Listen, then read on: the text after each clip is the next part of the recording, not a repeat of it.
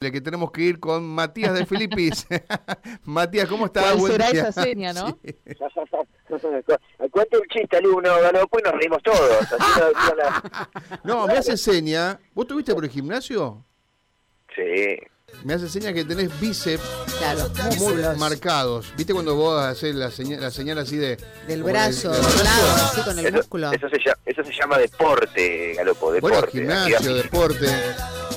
¿Está cumpliendo con su contrato en el Club Náutico de Villá de Felipe? es un tema que me gustaría hablar en el diván porque la verdad eh, estoy sufriendo el, retorno. Después de algunos meses eh, por esta pandemia de ausencia, costó. Uh. Costó psicológicamente volver eh, pero... Club. Pero no, no me quiero... Estoy estoy transitando un momento de, de, mucho... Pero tenés contrato vigente, ¿no es cierto? Sí, sí, tengo contrato firmado hasta el 31...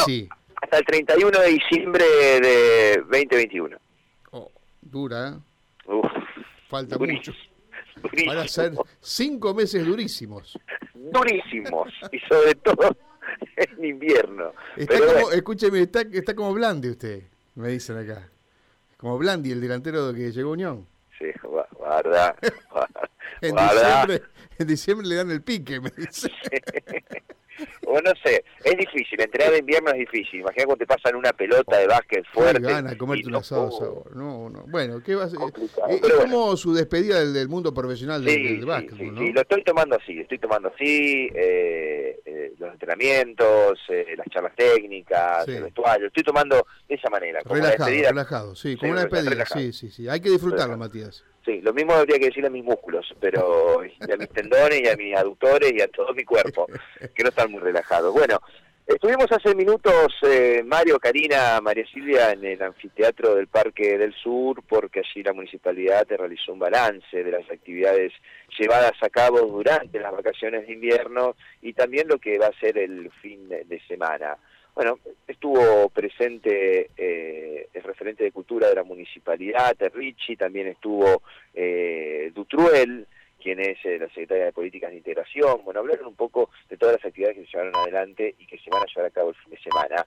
Pero luego lo pudimos entrevistar a Matías Smut, que es el referente de producción de la municipalidad, e intentamos sacarle alguna cuestión eh, concreta de lo que pueden llegar a ser las eh, nuevas medidas que se aproximan ya en las próximas horas, ¿no? Más restricciones, menos restricciones, más flexibilidad. Bueno, no sabemos. Hay dos puntos básicos. Atentos. Supermercados y bares. Escuchamos a Matías Esmut. Bueno, Matías, eh, estamos en vísperas de, conocer nuevos, nuevas informaciones respecto a decretos, eh, ampliaciones o más restricciones. En definitiva, ¿qué sabe hoy el municipio? ¿Qué se estuvo hablando? ¿Hay una mesa de diálogo con provincia? Sí, hay un diálogo constante. Lo que venimos haciendo también es recabar las necesidades de los distintos sectores eh, que nos plantearon distintas cuestiones. ¿no? Eh, estuvimos en contacto con la Cámara de Supermercados, por ejemplo, que nos planteaba la posibilidad de extender el horario porque veían en una complicación en que todo el comercio cierra el mismo hora, que es las 19 horas, eh, ya que eso generaba un problema para el empleado de comercio que no trabaja en rubro alimenticio para poder ir a este tipo de, de, comercios. Esos son planteos que nosotros en los diálogos que estamos teniendo con provincia hemos trasladado.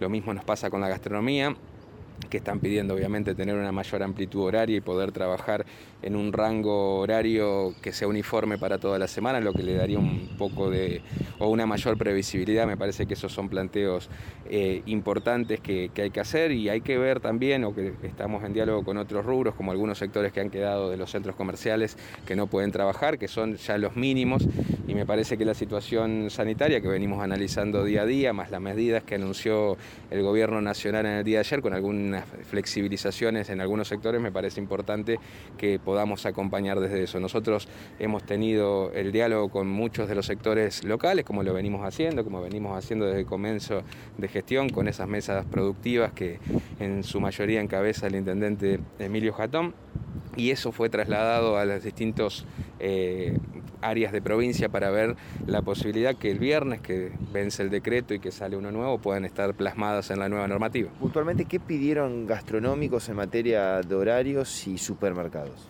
supermercado lo que plantea es tener una apertura de una hora más eh, eh, hasta las 20 o que vaya siempre una hora más del resto del comercio porque se le genera mucho conflicto con el mismo personal que a las 19 horas tiene que cerrar las puertas y por ahí el que salió de un trabajo a esa misma hora queda eh, con un conflicto ahí. Me parece que, las condiciones están dadas como para poder hacerlo.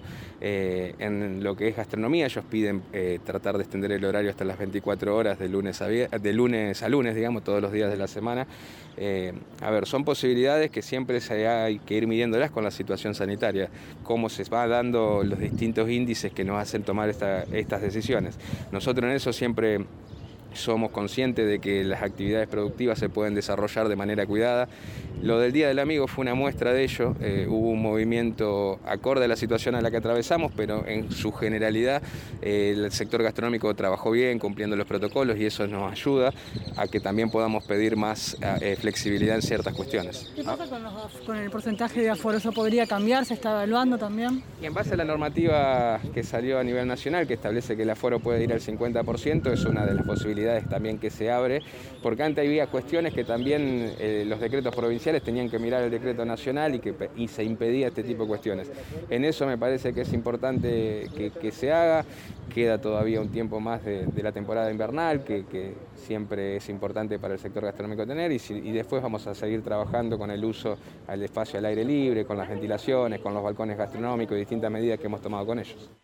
Bien, la palabra de Matías Smut, quien es el referente de producción del municipio. Atentos, bares pidieron trabajar todos los días de la semana hasta las 24. Correcto. Es lo que se está charlando. Y los supermercados por lo menos cerrar una hora después del cierre general de todos los comercios. Bueno, y en materia de especulaciones también dicen que el decreto de mañana podría contener la habilitación a las ligas ¿eh? de, distintos deportes. Mirá, yo diría que ya estaría con... Mirá, es un secreto a voces ese, Bien, eh, carreras de automóviles y de, digamos, de, automotores. Eh, se habla, como decíamos ayer también, de, algunas posibilidades más de aperturas, ¿no? Que incluso han sido admitidas por el, el ministro de Trabajo Pusineri, o sea que... Seguro, aforo, aforo también ampliarlo. Aforos, ampliar justamente de, de lugares donde la gente concurre a lugares cerrados, o sea que bueno, muchas expectativas en torno al, decreto que se va a conocer mañana, porque mañana termina el anterior, o sea que sí o sí de aquí al viernes, de aquí a mañana tendremos que conocer algún, algún dato de cómo esto va a continuar, ¿no? Bien, Matías, eh, gracias, ¿eh? Hasta luego. Hasta luego. 10, 4 minutos, llegan las noticias, ya seguimos.